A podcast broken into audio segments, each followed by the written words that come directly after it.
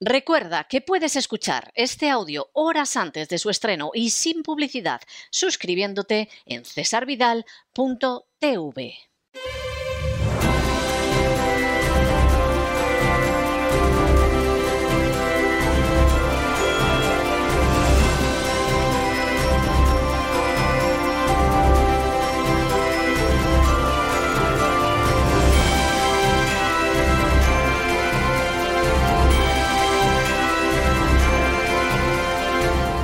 Candilejas, Teatro y Espectáculo con César Vidal.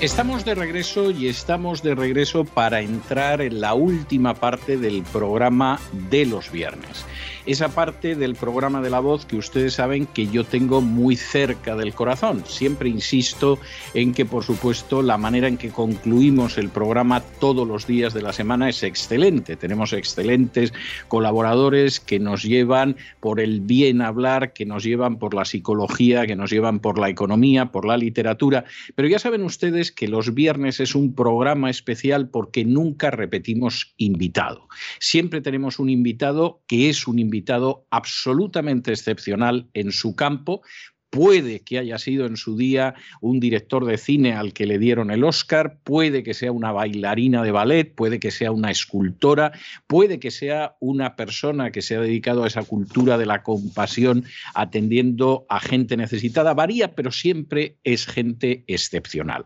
Y es gente excepcional que a veces es conocida desde una perspectiva internacional, a veces nacional, a veces local, pero es gente que merece la pena acercar en este esta parte especialmente querida por mí del programa La Voz. Nuestro invitado de hoy es una persona absolutamente excepcional, es una persona excepcional en el terreno del arte y es una persona además con proyección internacional. Y si ustedes me lo permiten y para poder introducirle, yo voy a tener que contar dos anécdotas que en realidad donde debería contar es en Camino del Sur, en cesarvidal.tv.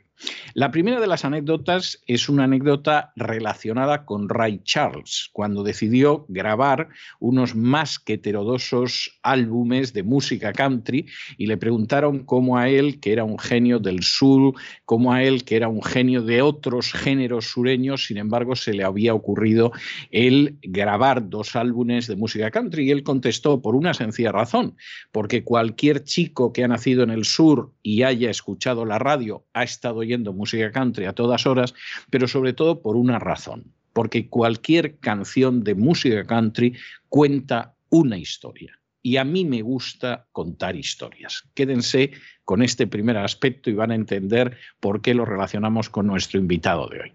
El segundo tiene que ver con otro tema de música sureña, el famosísimo You Lost That Loving Feeling, que en un momento determinado grabaron los Righteous Brothers. Y por cierto, grabaron con una enorme oposición porque la canción duraba 3 minutos 47 y eso era absolutamente inaceptable. Dios y ayuda les costó a los Righteous Brothers que finalmente la productora discográfica decidiera en un momento determinado permitir que grabaran una canción tan larga, larguísima.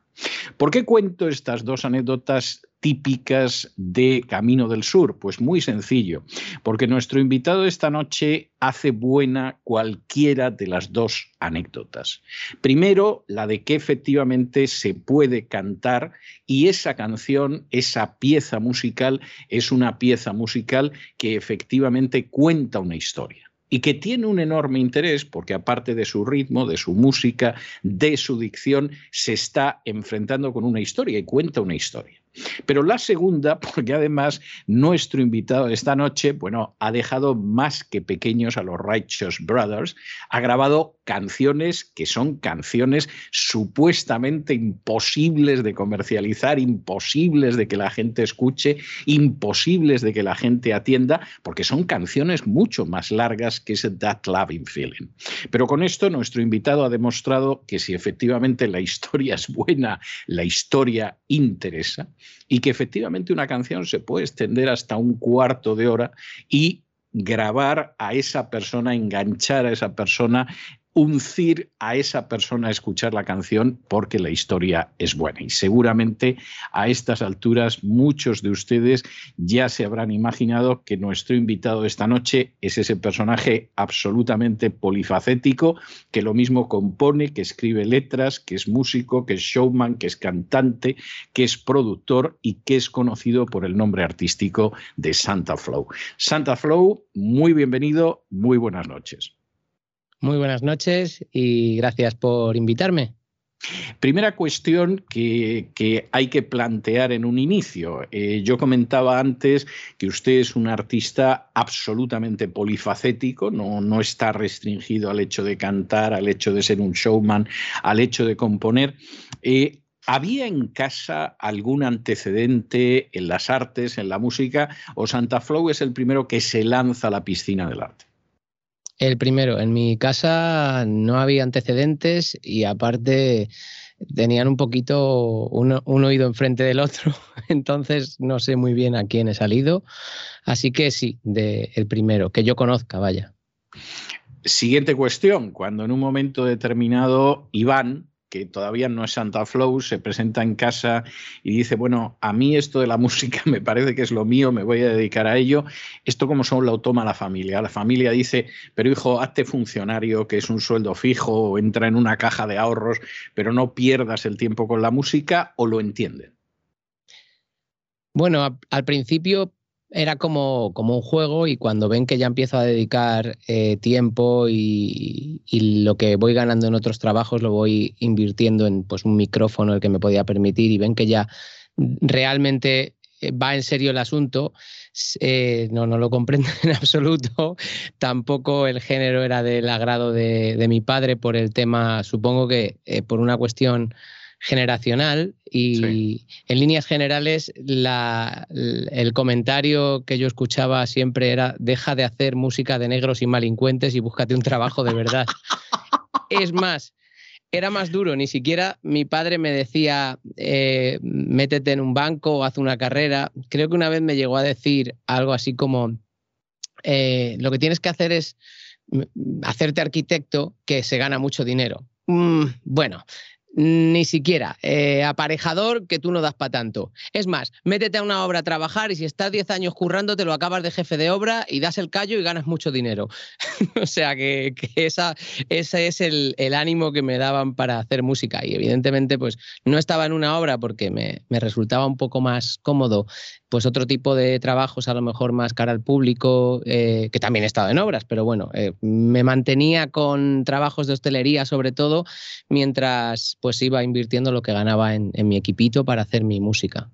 ¿Y cuáles son los primeros pasos que da Iván mientras supongo que a determinadas horas iba con la bandeja de camarero de mesa en mesa, pero con la idea de salir de ahí, de dedicarse a lo que le gustaba, de entregarse a aquello que le pedía el corazón? Eh, ¿Cómo da los primeros pasos?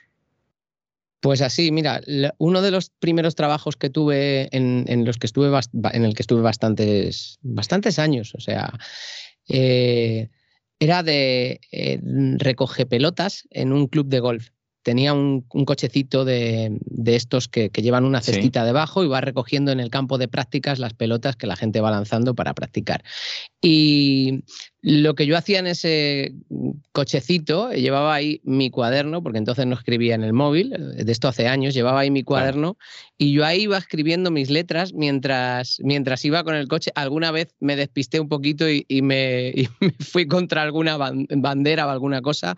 Y básicamente, eh, pues así, sacando el tiempo de donde no lo hay, eh, durmiendo poquito y, y ya te digo, la mayor parte del sueldo, menos lo que iba entregando a casa para echar una mano, y bueno, pues que te, pues con esa edad algo te dejas para salir y, demás, pues guardándolo para, para, equipo. Esa es la primera cosa, un poco buscar la autosuficiencia porque yo era consciente, siempre fui consciente de que no podía depender ni de terceras personas, ni de ir a grabar a un estudio carísimo en el centro de Madrid, ni nada de eso estaba a mi alcance. Así que mm, distribuyendo el tiempo y el dinero que no, que no eran demasiados como podía. Ese era el método.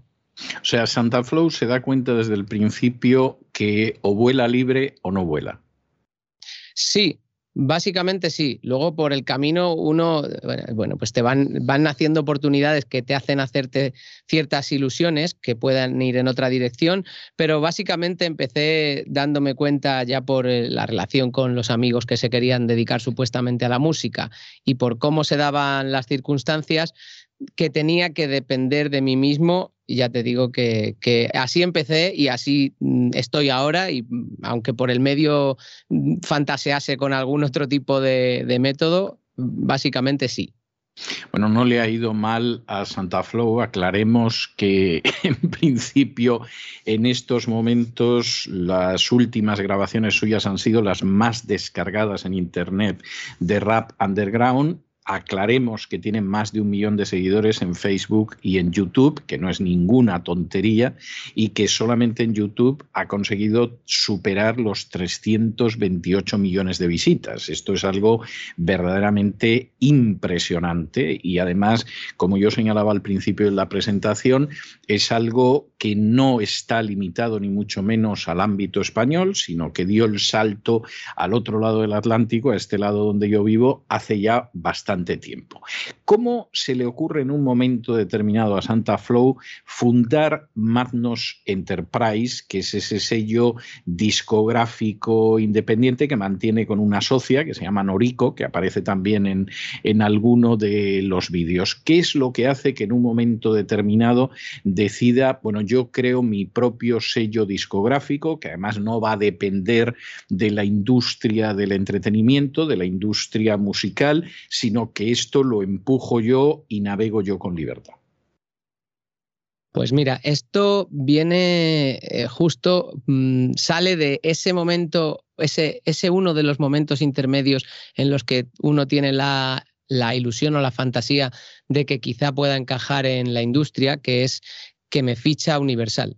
Me ficha Universal además en unas condiciones curiosas porque eh, un par de productores de la época de los 80 trasnochados de España de repente pues tienen la idea tras la película Ocho millas de Eminem de, que, de que puede existir un Eminem español, de que si el rap eh, pegado fuerte a nivel comercial, no a nivel underground, ya sabes, el típico rap con pues muy politizado, muy sectario que había en España, que aquí somos más, más papistas que el Papa, pues a alguien se le ocurre que, puede haber un Eminem en español, alguien que pueda trascender y que sea rap, pero a la vez sea pop.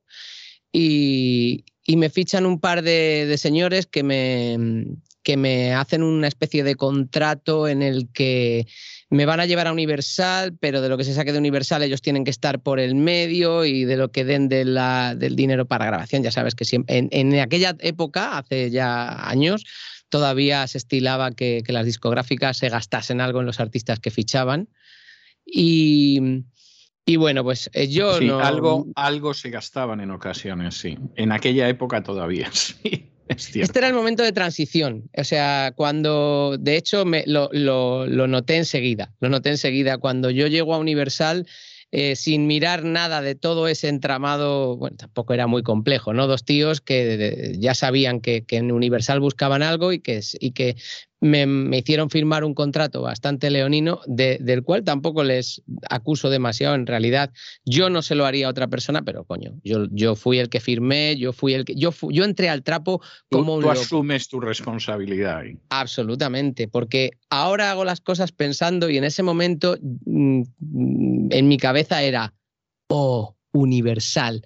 Esto es el salto. A partir de ahora voy a vivir de la música, voy a ser famoso, voy a ganar mucho dinero.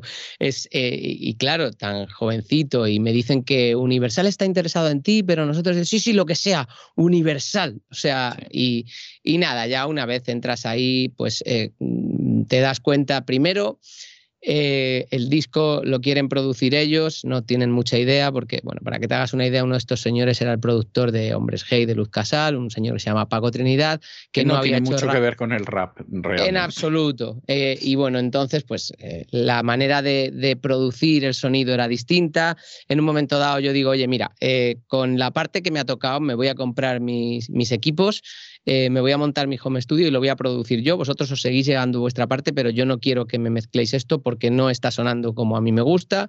Me, hago yo mi. Me, encargo de la producción, me, pongo a tope con ello Y aparte de, eso, ya en Universal empiezan eh, a, tomar decisiones o a insinuarme que tengo que tomar unas decisiones en cuanto a fechas, en cuanto a estilos, en cuanto a, oye, no puedes retrasarlo para producirlo tú, porque así yo digo, no, no, esto que están haciendo estos señores y así no lo quiero sacar. Bueno, pero es que mira, eh, a lo mejor esta letra, a lo mejor esa colaboración y ya la cosa se empieza a poner fea y es como mm, la historia que cuentan de que tienes que hacer lo que la, lo que la discográfica multinacional quiera o lo que mm, los medios quieran, solo que no es tan obvio. Simplemente eh, tú no pasas por determinados aros, pues entonces el día que hay que grabar el videoclip te mandan a dos perroflautas a los que les han pagado 300 euros con una cámara eh, guarra y, ese es el videoclip que, te, que te, hacen eh, en un día de grabación y entonces yo dije, uy, uy, uy, uy, esto empieza a pintar como que el disco no va a salir, lo meten en un armario. en definitiva, eh, yo entré al trapo sin meditar demasiado, supongo que por la ambición o la ilusión o una mezcla de ambas. Y en cuanto no me empezaron a gustar ciertas cosas, porque quizá yo a lo mejor tendría que haber dicho, mira, voy a tragar un poquito en el primer disco y si esto funciona, ya en el segundo me pongo a exigir, pero no fui capaz. No va con mi personalidad, nunca ha ido. Y, ahora me alegro, ¿eh? Ahora me alegro. Luego estuve un tiempo arrepintiéndome, pero en ese pero ahora me alegro. En ese momento me arrepentí un poco, quizá cuando todo se vino abajo.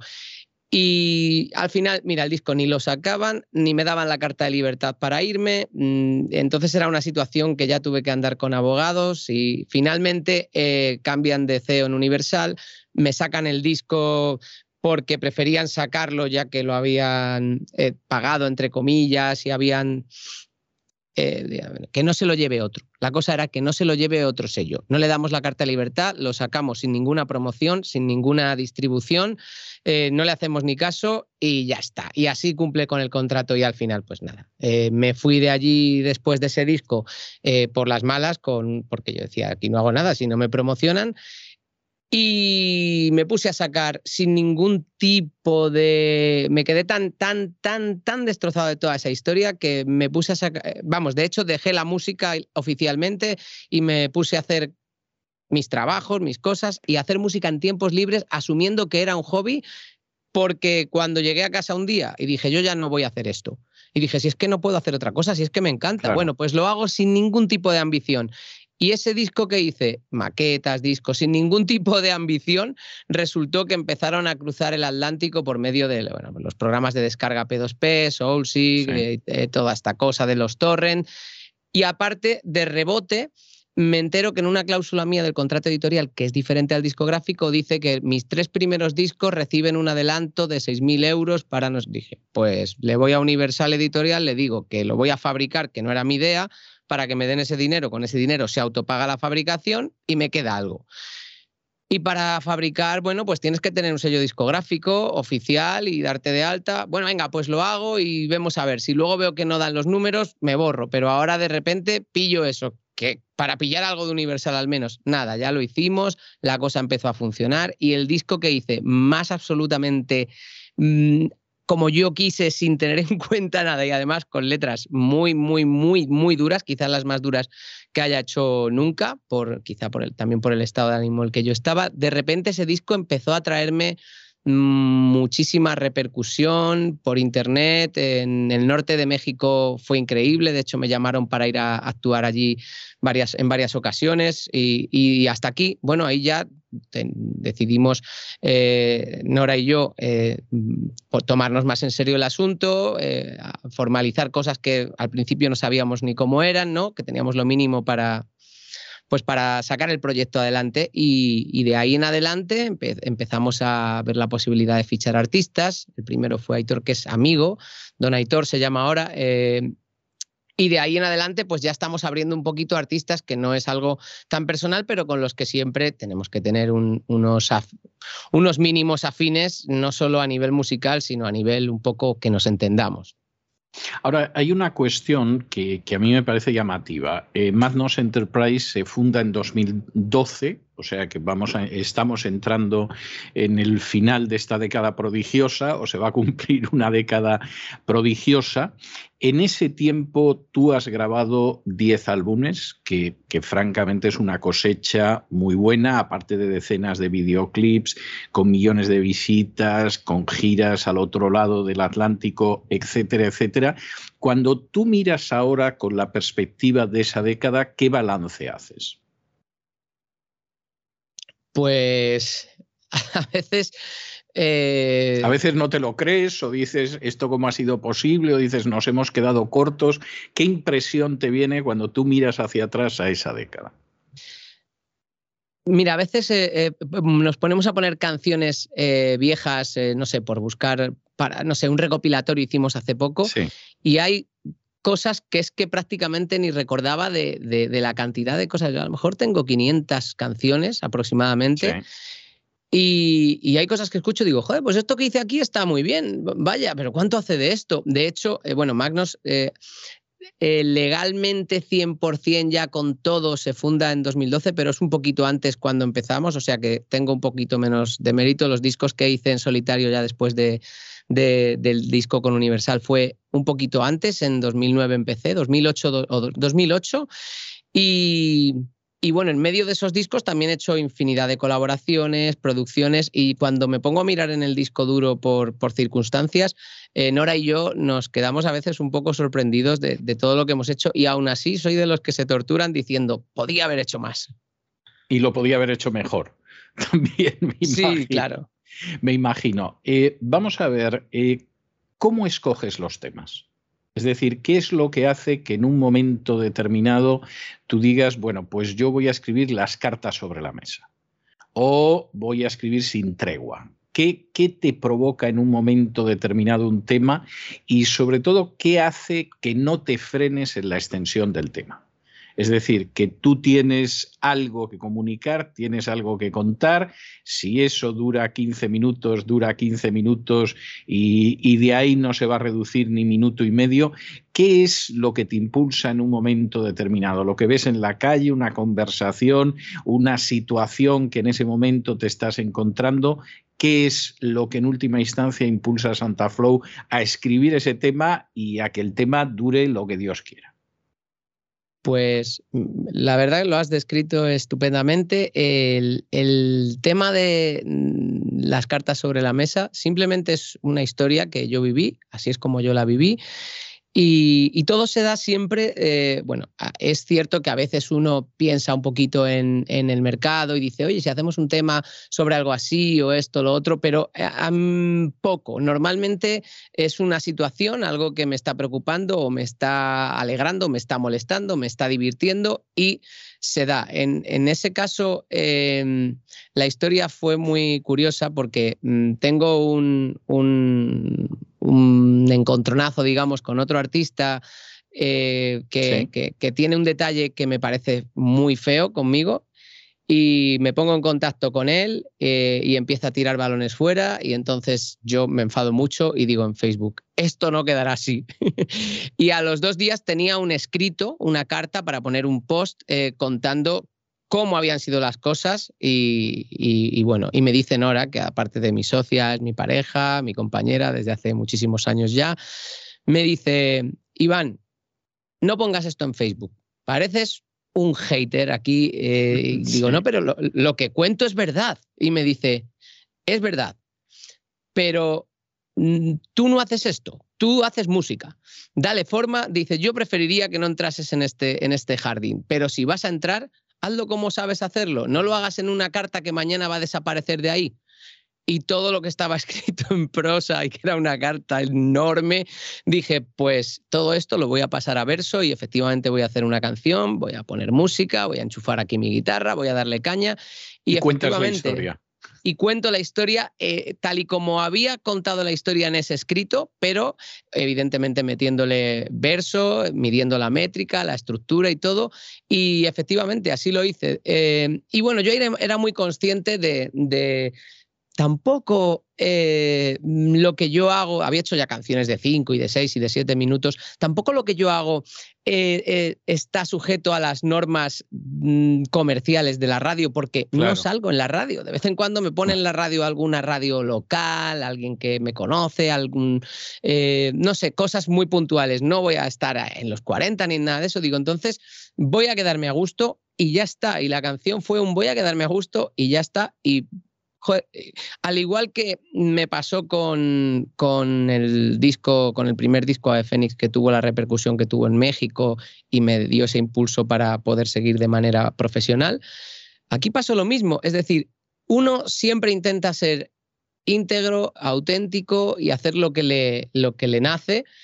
Eh, pero siempre de alguna manera ¿no? estamos eh, sujetos a, algunos estímulos externos ¿no? y uno pues es consciente de que incluso aunque esté haciendo ese programa de noticias que, no se vende, pues sabe que a lo mejor no puede hacer un programa de 27 horas o, qué sé yo. Eh, pero al final, la gente que hacemos lo que queremos, en mi, en mi, caso, siempre que he hecho lo que he querido, sin dejarme ni un ápice influir por, por ningún tipo de norma, incluso aunque me la haya autoimpuesto yo, es cuando mejor me ha ido. Entonces hay veces que, digo, tengo que, me tiene que venir algo a la cabeza y, olvidarme de, cualquier tipo de norma, ya no de extensión, sino de vocabulario, de lo que sea. Es que da igual.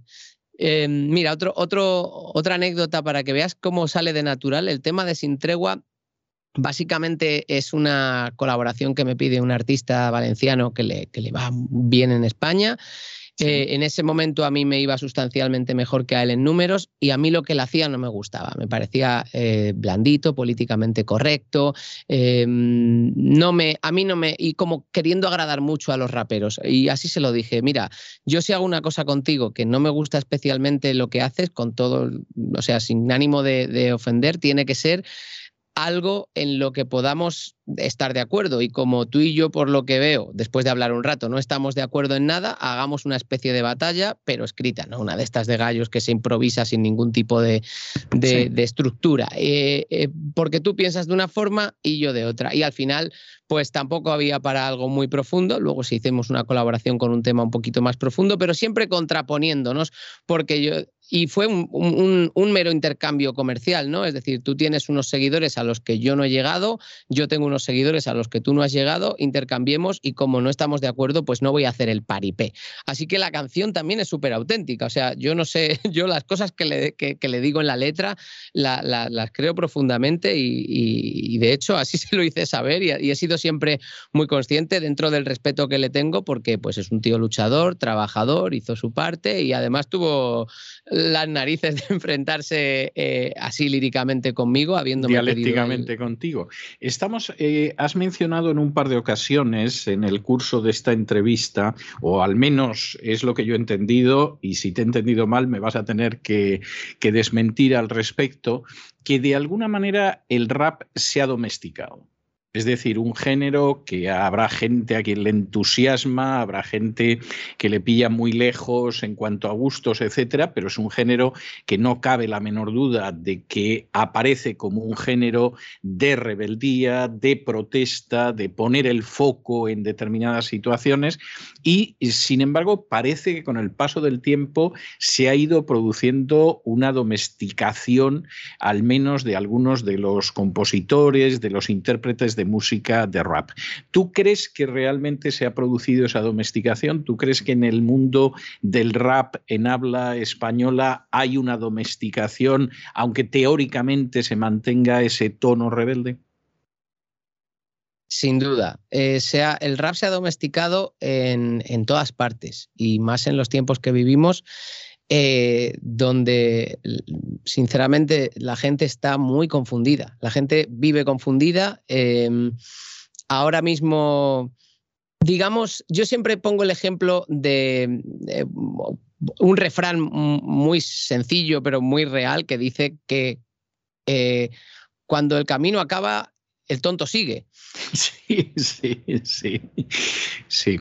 Básicamente los, los raperos eh, en líneas generales eh, tenían un discurso, un discurso en gran medida heredado de lo que escuchaban a los raperos americanos, luego no era demasiado auténtico, luego algunos sí que lo intentaban trasladar a la realidad española, pero siempre estaba esa herencia del mensaje americano, de los raperos negros de los guetos, contra las injusticias, que bueno, que a finales de los 70, pues hombre, alguna injusticia había contra los negros en Estados Unidos, eh, eh, seguramente eh, tenían mucha razón para, bueno, pues los guetos, las injusticias, etcétera. Eh, pero cuando eso lo trasladas a España, el, contenido social probablemente sea otro, más que nada porque cuando el rap en los 80 llega a España, es que básicamente en España no hay prácticamente negros y los que hay no se dedican a la música, se dedican a otros menesteres y, bueno, en definitiva pues es una música que es muy joven, que le ha llegado a, público muy joven también y por tanto a aprendices o eh, entusiastas y intentos de estrella muy jóvenes. Y entonces se juntan varias cosas. La juventud de la música, por un lado, hace que no estuviese muy evolucionada a nivel musical. De hecho, el primer rap que se hace no es ni, ni por asomo, pues como las cosas que puede hacer hoy en día Yella Wolf, que mete instrumentos, que, que hay un trabajo detrás, o Eminem, que aunque no me guste lo que está haciendo últimamente, que parece una mascotita de los BLM, pues con lo que él ha sido, que, le, decía, le, decían cualquier cosa, la domesticación, esto es una, como una puntilla que meto, pero fíjate, el, no solo en España, eh, Eminem, cualquier cosa que le decían, el tío saltaba a la palestra y con, mucha, con mucho estilo, eh, porque la verdad que Eminem a nivel vocal es una cosa eh, barbárica y eso no se le puede negar y le daba igual blanco, negro que azul, que de izquierdas, que de derechas. Él siempre contestaba si le atacaban por ser blanco, por lo que sea, y ahora de repente se ha vuelto una, una marioneta de lo políticamente correcto. Yo no sé si le han amenazado o si está ya cansado de pelearse o qué sé yo, ¿no? Y en España pasa igual. De repente son, son muy jóvenes y, tienen un discurso heredado, lo intentan adaptar y de repente la realidad en España, desde ese discurso semi-adaptado, o, directamente copia, cambia, pero ellos no. Es decir, yo tengo que estar en contra del gobierno porque es lo que he escuchado siempre. Y ahora cambia el gobierno, pero yo no cam pero, yo mm, directamente sigo hablando en contra de otro gobierno, de este ya no. ¿Por qué? Pues porque estos eran la oposición y yo estaba con ellos y ahora tengo que seguir con ellos, pues porque es así. Entonces. o sea, la pues, crítica del poder no existe y lo que hay más bien es la fidelidad o el seguimiento de ciertos poderes. Exactamente, es la, se, ha quedado la gente estancada en el camino de, bueno, lo, que se ve no solo en, en, el rap, sino en todo, ¿no? O sea, ahora hay, en el rap había que luchar contra el fascismo, pues hay que seguir luchando contra el fascismo. Pero bueno, si el fascismo ahora viene de otro bando y de otro tipo de... o sea, que puedes tener tus ideas, pero coño, si uno que se acerca a tus ideas teóricamente lo está haciendo mal y tú lo que representas es la lucha social, teóricamente, ¿eh? que yo no pienso que el rap tenga que ser lucha social, yo pienso que es un estilo musical donde puedes hablar de amor, de lucha o de lo que te apetezca. Eh, pero ellos siguen en, la misma y también es un, pero es un poco un reflejo de lo que pasa en la sociedad, ¿no? Estamos como muy aleccionados, muy, muy ovejunos y lo cierto es que la, la cosa le afecta a todo, le afecta a los medios de comunicación, le afecta a los artistas, le afecta a, los directores de cine, le afecta a todo el mundo. Luego también se junta eh, las subvenciones, o sea, yo he visto discos de rap con estribillos cantados que si no sabes no cantes, pero bueno, desafinando, pero como una perra, con un premio de Radio 3 y con un premio de los artistas no sé qué, es la no sé cuánta española. O sea que es que al final eh, todo va en la misma dirección, todo va absolutamente en la misma dirección, con la diferencia de que quizá en otros em, em, lugares eh, saben muy bien lo que está pasando y quizá pues los artistas, que son un poquito más jóvenes, están, la, población en general está muy infantilizada, no se dan cuenta de lo que están haciendo. Quizá ellos piensan que, que, van por el camino correcto cuando les están utilizando. Y obviamente, pues en, en otros eh, ámbitos saben perfectamente lo que hay y les llegan, pues eso, las compras directas de lo que tienen que decir y hacia dónde tienen que dirigirnos a todos. Cuando yo era jovencito había una canción que se hizo muy popular, un poco tontorrona, pero pegadiza, que decía que el vídeo mató a la estrella de la radio. Eh, ¿Está matando la subvención a la música? Está matando a todo. Desafortunadamente está matando a todo. Por un lado existen ah, músicos y artistas de, toda clase y mucha gente que, está haciendo lo que le da la gana y hay gente buena también que tiene éxito y, bastante éxito, pero es lo menos. O sea, al final la gente que tiene más éxito por algún aro tiene que pasar y no es algo que pueda decir porque haya visto fehacientemente, ¿no? Esté yo ahí detrás para verlo, pero mm, por ejemplo, uno escucha eh, a artistas de primer nivel, yo no sé si todavía sigue siéndolo porque ahora todo va muy deprisa y trato de no escuchar lo que no me gusta, pero escucha a Katy Perry desafinando y, haciendo playback y los directos que hacía al principio Rihanna, parece que luego aprendió un poquito, ¿no? Le debió dar vergüenza ver lo que hacía. Y dices, ¿cómo esta persona eh, está donde está. Y luego a lo mejor pues te vas a una sala y escuchas a un guitarrista y un cantante que, que dices, pero Dios mío, ¿y por qué, por a esta persona no lo conocen? Y luego escuchas los mensajes de las letras y dices, eh, pues eh, dos y dos son cuatro, algo tiene que, o sea, algo harán bien, ¿no? A nivel comercial, pero sí que es verdad que, que, que algo pasa también con eso. No, no, no tengo ninguna duda. De hecho, de hecho, cerca del 90% de la producción musical controlada está en manos de cuatro multinacionales y, cuatro multinacionales literalmente, ¿eh? salvo que alguna haya absorbido a alguna de las otras en las últimas horas y entonces a lo mejor solo sean tres o sean dos. Y claro, eso tiene consecuencias. Y una de las consecuencias, como tú muy bien dices, es que de pronto ves que se crean fenómenos musicales que tú los ves y dices, pues la verdad es que esta chica o este chico yo no, no veo que la cosa sea para tanto, independientemente de que a mí su estilo me interese o no, pero pero, no lo veo. Y luego, sin embargo, te encuentras a esa gente que te quedas eh, absolutamente pasmado y que dices, y estos seguramente no llegarán nunca, por lo menos por el camino convencional. ¿Cómo es eh, la experiencia de, de pasar al otro lado del Atlántico, de llegar a un México, a un Uruguay, a una Argentina, a un Chile, lanzar tus canciones y de pronto ver que la gente las entiende? Pues mm, la verdad, la primera vez que me, subo a un escenario en Ciudad Obregón, eh, en México, en, el norte, eh, esto, o sea, no, me lo creía. De hecho, me pusieron de, de primero de cartel y cuando veo lo que se está metiendo allí de gente y todo eso, eh, fue, fue increíble. De hecho, es como, joder, en España nunca ha sido así. Eh, sí. Luego el, el, viaje fue un desastre, mm, no, no, vi ni un duro, me echaron del hotel en cuanto dimos el concierto, me quedé allí un tiempo medio varado con, con la gripe A, que es sí que pegaba duro y no la de ahora, que, es un, que resacas peores he tenido. Eh, bueno, fue, el, el, viaje fue un, fue un infierno quitando los primeros días y el escenario, ¿no? Pues ya sabes que hay mucha corrupción y bueno, pues el, dinero desapareció de la caja, que creo que se hicieron, pues son 10 11.000 euros o algo así. Había como 2.000 y pico personas. Eh, y luego la, organización también un desastre. Podía haber pasado cualquier cosa porque no había seguridad mm, me da que el chaval que lo organizaba, eh, pues el que, el que le organizaba a él era alguien que de alguna manera quería blanquear y hizo desaparecer la caja.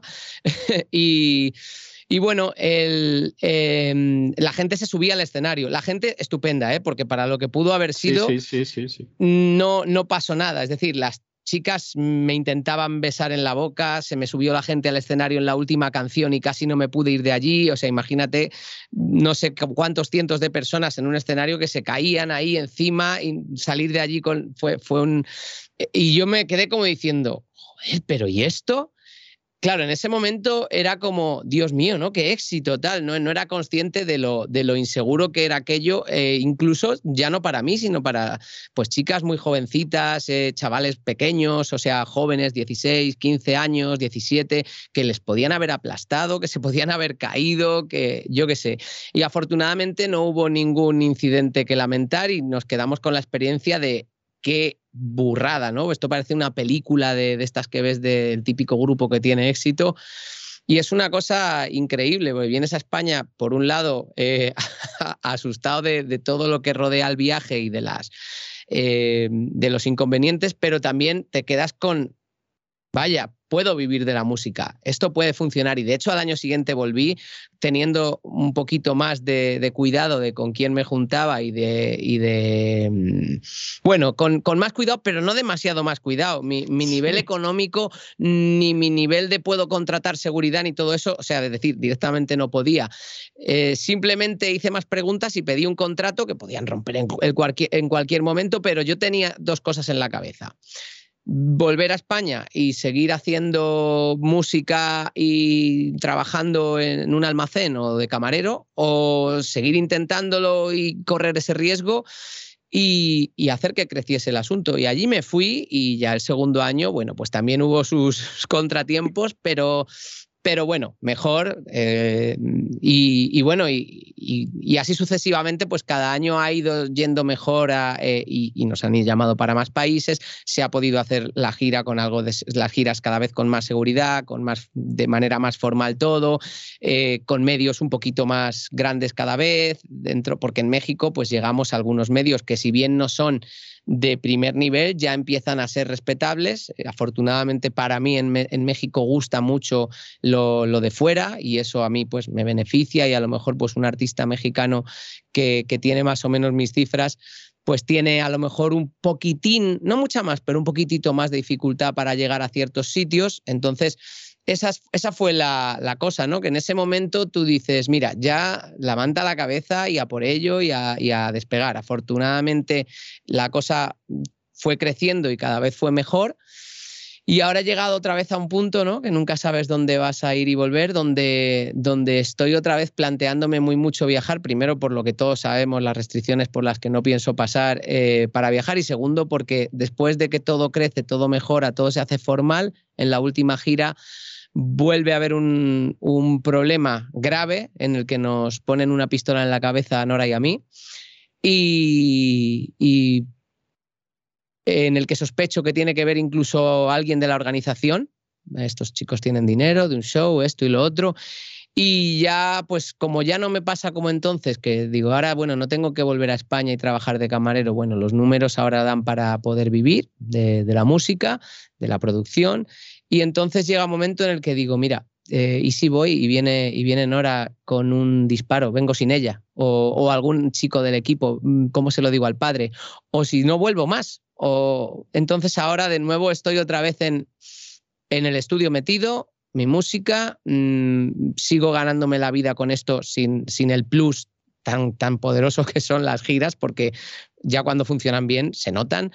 Y si algún día yo pienso que no creceré mucho más, que me quedaré así en un nivel como en el que estoy ahora y creceré muy de a poquito, pero si algún día ese de a poquito o hay un achuchoncito medianillo como para decir, puedo volver a salir fuera de España, por ejemplo, a Estados Unidos, si allí creciese, o puedo volver a México contratando mm, seguridad de España o de Estados Unidos, eh, eh, mm, que yo sepa por, por gente que conozco, no sé, o sea, tener toda la seguridad, pues a lo mejor vuelvo a la, gira, ¿no? A la carretera. Pero de momento, ahora estoy en un momento que no, necesito eh, arriesgarme a que a mí o a alguien cercano le pase algo. Y, aparte, pues eso, la situación mundial no está como para, para viajar.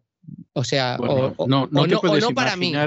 No te puedes imaginar lo que te comprendo. ¿eh? O sea, quiero decir, estoy, estoy escuchando tu respuesta y no he dejado de asentir con la cabeza. ¿eh? O sea, tú no me has visto, obviamente, pero, pero no he dejado de asentir con la cabeza porque conozco perfectamente el mundo al que te refieres y efectivamente es así. Y efectivamente también estamos en un momento ahora mismo en el que no resulta interesante viajar internacionalmente. No lo sé dentro de seis meses ¿eh? o dentro de tres meses o dentro de nueve o dentro de un año, pero eh, me estabas contando estas experiencias y yo les estaba poniendo cara a otras experiencias paralelas que también he vivido, en las que efectivamente la respuesta del público es, es abrumadora, sea, te quedas absolutamente abrumado y luego eso sí, luego hay problemas con la seguridad, con el dinero, con el viaje, con el hotel. O sea, esto, esto me lo conozco bastante, bastante bien. Eh, llevamos hablando casi una hora, es decir, que vamos a tener que ir llegando al final de, de la entrevista. Yo te tengo que hacer algunas preguntas obligatorias. Una, ¿por qué Santa Flow? ¿De dónde viene Santa Flow? Pues de, un chascarrillo que metí en una canción. Eh, bueno, en el rap se hacen muchos eh, juegos de palabras y, y, hace muchos, muchos años, pues hice un juego de palabras bastante simplón por una canción que se llama Regalitos para Todos. Lo de regalitos era una broma eh, basada en el pitufo este que el pitufo bromista que te entregaba un paquetito y cuando lo abrías te explotaba en la cara y se les ponía la cara negra. Bueno, pues era una, una, letra en la que yo dejaba ahí regalitos para todo el mundo. no dejaba títere con cabeza, que es una cosa que, que, que, que suelo hacer de vez en cuando en las letras. Y, entonces, en un momento dado, digo, traigo regalitos porque yo soy Santa Flow, por aquello de Santa Claus. Y, Está muy bien. Y, fíjate que no me quería poner nombre de, artista, de, yo me quería llamar Iván y ya está, y no sé, pero a la gente le hizo gracia, eh, Santa Flow, Santa Flow, regalitos, Santa Flow. Y dije, ah, pues mira, pues, pues ya está, pues, pues me pongo una acá como todos los raperos, que quería yo huir de eso de los, de los apoditos. Pero al final, de una manera, al final, todo lo que ha salido más natural, más o menos ha salido bien. Y por eso, sin más. A todo eso, y, y por concluir la entrevista, ¿qué no ha hecho hasta el día de hoy Iván, qué no ha hecho Santa Flow, que le gustaría hacer? Qué asignatura pendiente, qué proyecto pendiente, qué sueño pendiente hay por ahí. Yo tengo que decir de entrada que difiero mucho en, tu tesis de que has llegado a cierta altura y que ya pues subiremos algo, pero no más. O sea, yo personalmente creo que, hay mucho, pero mucho, mucho trayecto en el que puede seguir avanzando y volando y creciendo Santa Flow. Pero en fin, esta, esta no deja de ser una opinión personal y el tiempo nos dará la razón o nos la quitará a ti o a mí, ¿no? Pero hablando de cuestiones que te gustaría hacer, que no has podido hacer, ¿qué le hubiera gustado a Santa Flow hacer que hasta ahora no ha podido llevar a cabo? Pues eh, aparte de eh, tirarme una oriental, eh, que es, sí, esa es típica, además todos los fans la conocen, no la puedo negar, me va a decir, claro, vas al programa de César y, y, te vuelves correcto, te vuelves formal. No, aparte de esa, em, me gustaría una asignatura pendiente que aparte va un poco en relación justo al comentario que es... Eh, últimamente tengo la esperanza, mm, también por necesidad, por, por, el tema de los viajes, de empezar a despegar un poquito en España, en donde vivo, y funcionar aquí, que aquí nunca he funcionado realmente como de decir, puedo vivir de la música por España. No pero esa sería una asignatura pendiente, no tanto tener un éxito abrumador como tenerlo como en México o en Argentina o en Chile y poder eh, decir, bueno, si, si no puedo volver allí, eh, por lo que sea, que, que, las giras aquí funcionen. Lo que pasa es que ahora ya soy más cauto y cuando tengo esperanzas son un poquito más eh, con los pies en la tierra. Bueno, puede que pase, no creo que pase, si pasa bien recibido es y si no, qué bien que puedo, aunque sea con otras partes de la música, vivir de ello. Y esta sería una. Y luego otra, pues hacer una canción mm, con, con algún ídolo de, de, los que siempre, con alguno de mis máximos ídolos, en este caso también con los pies en la tierra, no voy a hablar de ídolos internacionales, que en realidad sí lo son, pero bueno, son españoles al fin y al cabo. tener algún día una, la, la, ocasión de hacer una canción con Robe Iniesta, que desde que se separó de Extremo Duro me parece un artista sublime a nivel musical, a nivel letras, o con Enrique Bumburi, que es otro grande al que siempre he admirado, siempre he sido fan de Héroes del Silencio y de, y de Enrique y tener un dueto con alguno de esos dos artistas que para mí han sido referentes y que, y que admiro muchísimo. Otro, otro era eh, no, tener una... es imposible, ¿eh? Eso no es imposible. bueno, ojalá eh, que, que, llegue, ¿no? Yo les veo como muy arriba, les veo como muy en, en otra liga. No, lo que pasa es que son mayores. Eh, vamos a ver, entiende por mayores, eh, tienen ya muchos años. ¿Eh? entre, entre nosotros. ¿eh? Hombre, hablar de muchos años en la música cuando Jerry Lee Lewis tiene más de 80 y sigue dando recitales, pues es algo muy relativo, ¿no? Pero yo creo que es gente que tiene muchos años, pero no me parece que sea imposible, ni mucho menos. ¿eh? Bueno, pues a ver si en, en, un tiempo de, de, repente esto se da. A mí me, me, me gustaría sí, sí. mucho. Sí, sí. Yo creo que es totalmente posible. Bueno, Iván, Santa Flow, hemos llegado al final de nuestra entrevista, llevamos una hora, ¿eh? o sea, a mí se me ha pasado volando, pero llevamos, a mí también. llevamos aquí departiendo una hora y eh, llegamos a un momento en el que yo suelo contar que cuando estas entrevistas se realizaban vis a vis, cara a cara, en un estudio, yo siempre regalaba uno de mis libros al entrevistado, siempre le hacía la salvedad de que no estaba eh, obligado a leerlo, era un pequeño detalle por la amabilidad y la paciencia que había tenido de someterse a la batería de, preguntas. En estos momentos en que estas entrevistas transcurren en el, en el ciberespacio, es absolutamente imposible lo del libro y yo siempre dejo una melodía para aquellas personas, pues como es tu caso, que han tenido la paciencia, la sensibilidad y la amabilidad de someterse a la batería de preguntas. Y en tu caso te voy a dejar eh, una pieza musical de la que yo hablaba al iniciar esta entrevista, que es el famoso You've Lost That Loving Feeling. Tú has perdido ese, ese sentimiento amoroso que tenías de los Righteous Brothers, que en su momento era imposible que eso se pudiera grabar, como se iba a grabar un tema que duraba un poquito menos de cuatro minutos. Bueno, pues ahí está Santa Flow con temas que son muchísimo más largos y que cuentan muchísimas más cosas que el Job Lost del That Loving Feeling. Muchísimas gracias por todo, Iván, muchísimas gracias por todo, Santa Flow, y yo espero que efectivamente esto va a remontar mucho más, esto va a volar muchísimo más alto y, y hasta vas a grabar con esa gente, ya lo verás. Muchísimas bueno. gracias por todo y un abrazo muy fuerte. Hasta siempre. Muchísimas gracias a ti y de verdad que muy agradecido porque, y, déjame decir eh, para terminar que estoy muy honrado de estar aquí contigo, que, que, eres de los pocos periodistas que ya me quedan ganas de escuchar por, por lo que está pasando y que primero que me he sentido como en casa, muy cómodo, muy a gusto y es como cuando te oigo en tus programas, así que muchas gracias por estar ahí, por, por no hacer como todos que de verdad que tenemos mucho que agradecerte. Así que un placer y mil gracias a ti por invitarme. Muchísimas gracias, Iván. Que vaya todo muy bien, muy bien. Y con esta extraordinaria canción, el You've Lost That Loving Feeling, el Has perdido este sentimiento de amor de los Righteous Brothers, hemos llegado al final de nuestra singladura de hoy del programa La Voz. Esperamos que lo hayan pasado bien, que se hayan entretenido, que hayan aprendido incluso una o dos cosillas útiles y los emplazamos para el lunes de la semana que viene, Dios mediante, en el mismo lugar y a la misma hora. Y como siempre, nos con una despedida sureña. God bless you. Que Dios los bendiga. El programa La Voz es una producción de Artorias Incorporated y al amparo del derecho a la libertad de expresión no se hace responsable de las opiniones vertidas en el curso del mismo.